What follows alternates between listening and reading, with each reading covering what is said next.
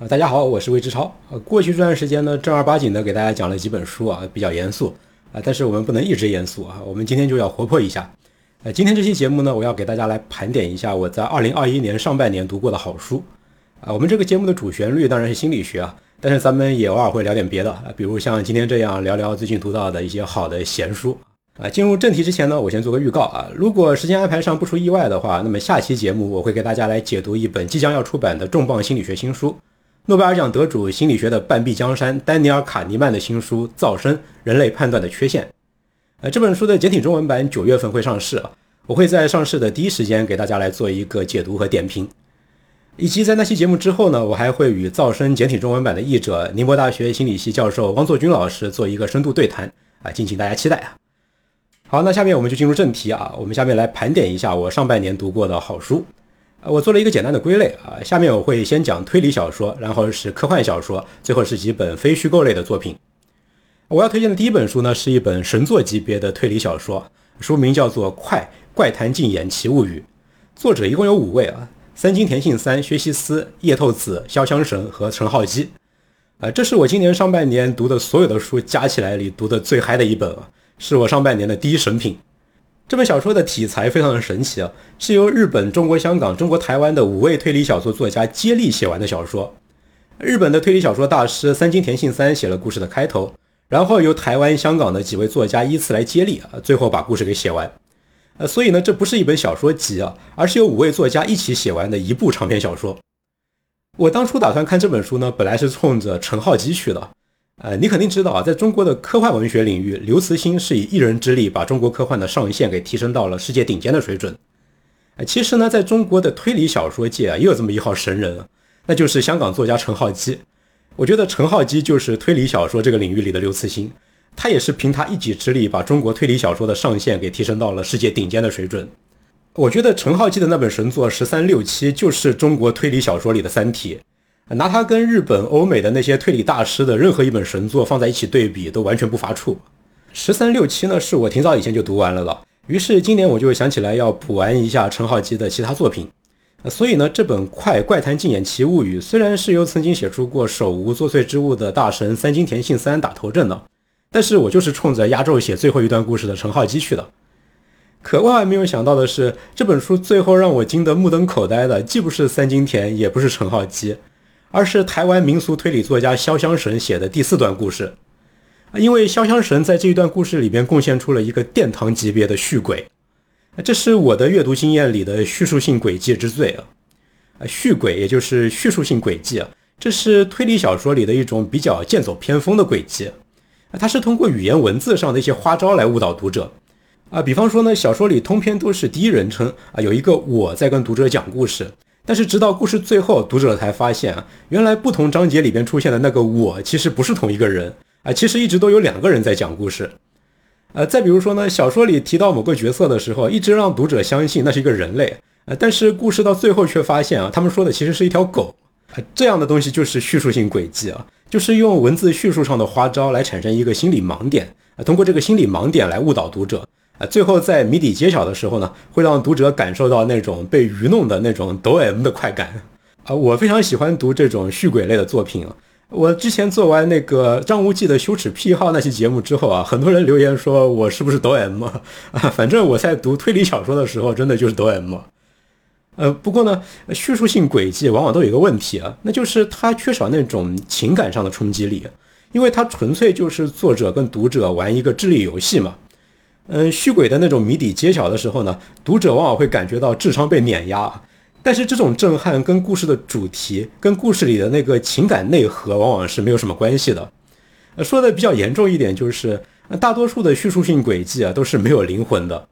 呃，但是在这本《快怪谈禁演奇物语》里，潇湘神构思出来的那个续鬼啊，居然是与故事的主题高度合一的。他用续鬼制造出来的那个心理盲点，居然恰好就是这个故事想要表达的那个主题，啊，这就太厉害了。所以这个故事的谜底揭晓的那一刻啊，我就觉得不光是自己的智商被碾压啊，更是整个故事都在那一刻升华了。这简直就是为续鬼注入了灵魂啊！也可能是我读的推理小说还不够多吧。反正在我的阅读经验里啊，这种级别的续鬼是独一份的，所以我说它是殿堂级的。当然，陈浩基写的故事结尾的那一段也是非常出彩啊。他的那一段呢，就是接在潇湘神这一段后面的。潇湘神的那一段已经是殿堂级了，已经是写出了一个非常完美的结局。但是没想到陈浩基居然能在这个基础上展开一个神脑洞，让故事继续神展开，而且他还串联起了前面几个作家的所有伏笔，最后在一个完全不同的层面上收尾，也是非常了不起。呃，《快怪谈禁演奇物语》这本书呢，目前只有繁体中文版啊，那非常希望简体中文版赶快上市啊。啊，除了这本《快怪谈禁演奇物语》，我上半年还读了好几本陈浩基，下面这几本也是非常值得推荐的。啊，首先是科幻设定系推理小说《气球人》。啊，《气球人》这本小说讲的是主人公在无意之中发现他自己有一种特异功能，他只要接触到有生命的东西，就可以输入一个指令，让那个东西在指定的时间里像气球一样充气膨胀。啊，于是呢，他就利用这个能力当起了杀手，江湖人称气球人。那这本小说是单元剧的形式，开头几个故事呢是陈浩基刚出道的时候写的，然后他陆陆续续写完了后面的篇章，结果是越到后面越成熟，越到后面越炸裂，尤其是故事的最后一章啊，简直是太刺激了。他在最后这一章里，愣是在原来格局不大的这样的一个系列小短篇故事里，生长出一个非常庞大的大格局。啊，陈浩基操控故事的能力简直是太强悍了。呃，《气球人》这本书刚刚出了简体中文版啊，也已经可以买到了。那么值得推荐的第三本陈浩基作品呢是《网内人》。呃，《网内人》被很多人认为是陈浩基除了十三六七之外最好的一部作品。《网内人》里的主人公那个侦探阿聂啊，是一个用黑客技术来破案的侦探。呃，他可能是陈浩基创作出来的最讨人喜欢的侦探形象之一啊，可能仅次于十三六七里的神探关正多。往内人里的推理的部分很硬核，很本格，读得非常过瘾啊。情感的部分处理的也非常到位啊。唯一的一点小瑕疵呢，就是反派稍微有点弱，呃，最后稍微少了一点那种正邪双方针锋相对的刺激感。呃，希望陈浩基在下一部里安排上一个跟阿涅旗鼓相当的对手啊。毕竟有了莫里亚蒂的福尔摩斯才是完整的福尔摩斯嘛。呃，往内人的简体中文版已经上市一段时间了，也可以买得到。那除了陈浩基的几部作品之外呢？上半年读的推理小说里还有下面这两部也是非常值得推荐的。首先是日本推理小说家青柳碧人的《很久很久以前在某一个地方》啊，这本书的简体中文版马上就要上市了。这本书的书名直译过来呢，其实是很久很久以前有一具尸体哈。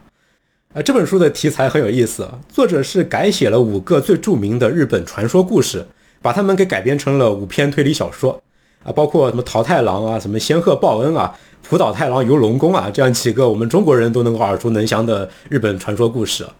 啊，这几个故事在这本书里都被清流鄙人改编成了杀人案件。啊，其中我觉得写的最好的是浦岛太郎游龙宫那个故事。呃，浦岛太郎救了海龟，被请到龙宫里面去做客，呃，结果龙宫发生了一起密室杀人案件。他是利用原本的传说故事里就有的一个设定来制造那个杀人机关，跟他的构思非常的巧妙啊。那么再接下来一本小说呢，是这些年来最受推崇的日本推理小说家之一早坂令的《爱丽丝终结不可思议之人》，跟刚才那本有点像啊，它也是改编童话故事。这一本《爱丽丝终结不思议之人》呢，是把《爱丽丝漫游仙境》给改编成了推理小说。爱丽丝原著里的一些名场面啊，像什么变大变小屋啊、疯帽子的茶会啊，都被改写成了一个一个案件，而且它涉及到的还都是不同的风格的谜面和推理手法。啊，以及在故事的结尾的时候啊，也跟早坂令的其他作品一样啊，来了一个意想不到的大反转啊，非常刺激。呃，这本《爱丽丝终结不可思议之人》呢，还没有中文版啊，希望出版社加油。那今年上半年读的推理小说呢比较多啊，我们暂时就此打住啊。下面呢，我们来说科幻小说。我要推荐的第一本科幻小说是波兰国宝级科幻作家莱姆的《机器人大师》。这是今年上半年除了《快怪谈禁演奇物语》之外，我读到的第二本神作级的作品啊，呃，一共神作级别的也就这两部啊。波兰作家莱姆的小说里知名度最高的呢，应该是《索拉里斯星》啊，啊，因为已经被改编成了好几个版本的电影。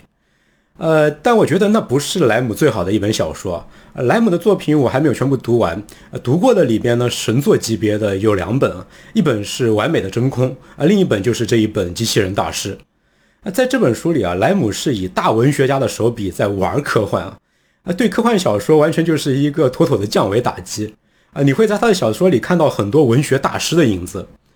呃，机器人大师这本书的主人公呢是某个星球上的两个发明家特鲁勒和克拉帕乌丘斯啊，他们能够发明各种奇奇怪怪的、匪夷所思的机器啊，人称机器人大师。呃，这本书写的就是两位大师在宇宙中的各种奇遇，呃，很多故事都非常幽默，充满了恶搞的意味。呃，但别以为这只是一个简单的无厘头宇宙探险故事啊！莱姆在这本书里用上了很多纯文学里才有的那种比较复杂的文学手法。比如说，呃，有几个故事里有那种多层嵌套啊，呃，故事里边还包含下一个层级的故事，然后那个故事里边还有再下一层的故事。再比如说，在有些章节里，主角其实是文字本身，而不是人物。作者是在用故事来玩一些高级的文字游戏，啊，还有一些故事里呢，角色还会对存在的意义展开思考，很有哲学高度。说到这儿，你是不是隐约好像联想到了什么？呃，是不是好像跟《Rick and Morty》的调调有点像？呃，《机器人大师》这本书的腰封上有一句宣传语，说这本书是银河系搭车客指南，《Rick and Morty》飞出个未来的精神先驱。我读完这本书之后发现啊，这居然不是在吹牛啊！呃，《Rick and Morty》里的很多元素居然都可以在《机器人大师》里找到踪影啊！比如说，特鲁勒和克拉帕乌丘斯这两位机器人大师其实就是暴躁版和狡猾版的 Rick。啊，再比如说，《Rick and Morty》里经常出现的那种对于存在的思考，那种虚无主义，也都能在《机器人大师》里找得到。呃，总之呢，莱姆这本《机器人大师》毫无疑问是一本神作，但是它是有挺高的阅读门槛的，呃，可能不是所有人的菜。呃，不过想要知道你自己是不是适合读这本书，方法也特别简单，那就是看你喜不喜欢《Rick and Morty》，那看看你能不能够 get 到《Rick and Morty》里那些嗨点。呃，如果能的话，那我就强烈推荐你读这本《机器人大师》。但是如果你对《Rick and Morty》无感的话，那还是暂时先绕过这本书吧。那我要推荐的第二本科幻小说呢，其实是一个系列啊，那就是《午夜凶铃》的原著《环界》系列，作者是日本的铃木光司。啊，你是不是觉得我搞错了？《午夜凶铃》不是讲贞子的那个吗？不是闹鬼的恐怖片吗？啊，怎么放到科幻小说这个类别里面来推荐呢？我并没有搞错，《午夜凶铃》的原著《环界》啊，居然其实是一本科幻小说。啊，不过也别误会啊，并不是《午夜凶铃》对原著进行了魔改。《午夜凶铃》呢是改编自《环界》系列的第一部，啊，情节其实跟小说基本上就是一致的。也就是说呢，小说的第一部讲的的确就是贞子附身在录像带上杀人的那个鬼故事。小说是在第二部的时候才开始揭晓整个故事的世界观的，直到第四部才把整个世界观给全部呈现完。二到四这三部里揭晓出来的这个世界观啊，是一个让人惊掉下巴的脑洞。看完后面这几部才发现，电影里那些闹鬼的故事居然都是有科学解释的。以及在第一部里，一些已经死得透透了的角色，居然死的也不是那么透，他们居然还是有后续故事的。呃，总之就是，如果你很熟悉《午夜凶铃》这部电影的话，那小说毫无疑问就是对电影的一个神展开啊，会让你感到非常的意外。当然，不管你是不是喜欢《午夜凶铃》这部电影啊，都很值得读一读这一套小说。那今年我读的科幻小说不太多啊，那我就先推荐这两部吧。呃，上半年我其实还读到了几本读完之后感受挺复杂的纯文学。那这里呢就先不提了，我把它们放在年底做年终回顾的时候再说。呃，下面呢我来说说几本非虚构的图书。呃，首先是一本物理学的科普书《宇宙的最后三分钟》，作者是著名物理学家保罗·戴维斯。啊，这本书出版已经有些年头了，但是现在读起来也还是非常的引人入胜。啊，这本书呢写的是物理学家对于宇宙最终结局的各种推测和猜想。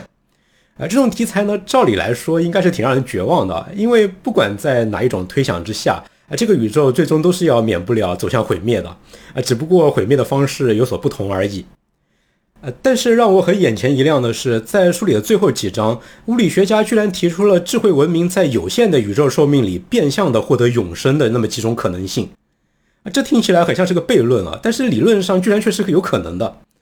啊，比如说，宇宙有一种结局可能是它在经历了漫长的膨胀期之后，最后会转为收缩啊，最后坍缩成一个极小的空间，回到类似于宇宙大爆炸时的那个情形啊，最后在这种大坍缩里毁灭。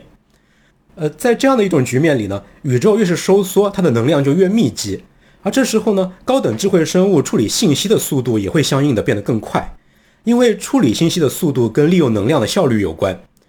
而处理信息的速度越快呢，主观上的时间流逝感也就越是缓慢。到那个时候啊，那些智慧生物哪怕肉体上只经历了非常短的时间，但是他们的精神世界也会仿佛像是度过了非常漫长的岁月。而且物理学家还推算出啊，在某些特定的物理条件下，智慧生物甚至有可能在有限的时间内产生出无限的思想和经验。也就是说，他们可以在主观的精神世界里达到永生。啊，不管这是多少的可能性吧，但我觉得至少这是在宇宙注定毁灭的绝望里给了我们一点希望。我觉得这些猜想非常有意思。那今天要介绍的最后一套书呢，是英国历史学家罗杰·克劳利的《地中海史诗三部曲》。啊，这套书记载了环地中海世界在中世纪发生的一系列重大事件。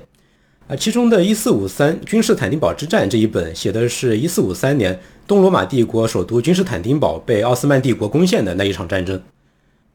财富之城威尼斯海洋霸权这一本呢，写的是威尼斯共和国怎么样在中世纪崛起啊，最后又衰落的整个过程。海洋帝国地中海大决战这一本呢，写的是基督教和伊斯兰教世界的海洋争霸。啊，最后这一本我还没有读啊，下半年会把它补完。这套书的作者罗杰·克劳利，他的文笔非常的流畅啊。这个地中海史诗三部曲完全是可以当做小说来读的，代入感非常的强。我在读那本一四五三的时候啊，有几回都觉得我自己就是在守城的君士坦丁十一世啊。战争进展到高潮的时候，看着自己的手心里全是汗。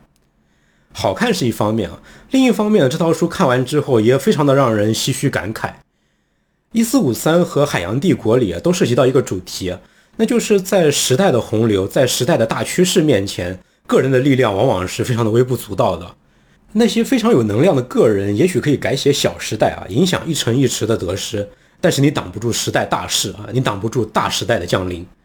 啊，比如说在一四五三里，屹立千年不倒的君士坦丁堡城墙啊，遇上了一个时代大势，那就是攻城火炮的发明。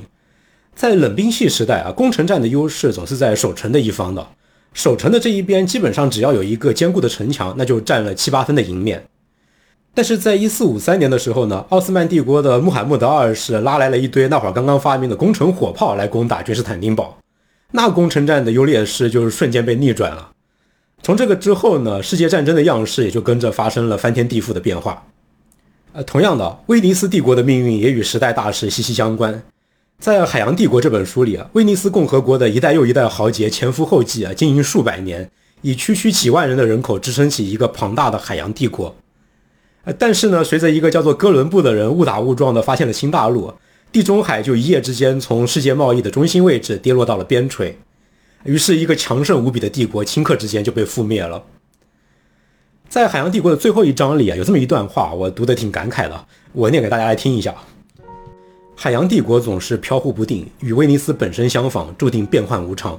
港口得到了又失去，它在海外领地终究扎根不深。克里特岛上不止一处倒塌的房屋门楣上刻着一条拉丁文箴言：“城市皆云烟。”就好像他们在内心深处都已参透，军号、舰船和枪炮的喧嚣终究只不过是一场海市蜃楼。我的朗诵功夫不行啊，但是我自己读完这一段，心里是很有点起伏的。城市皆云烟，这说的何止是海洋帝国？好，那上半年读过的好书呢，我就先介绍到这里啊。如果你喜欢我的节目，请你关注、点赞、收藏、评论。我会在这个频道里坚持输出各种心理学新知，以及会像今天这样偶尔跑个题，跟大家来聊一聊天。下期节目呢，我会来解读卡尼曼的新书《噪声》啊，大家不要错过。好，那我们今天就先到这里吧，我们下期节目再见。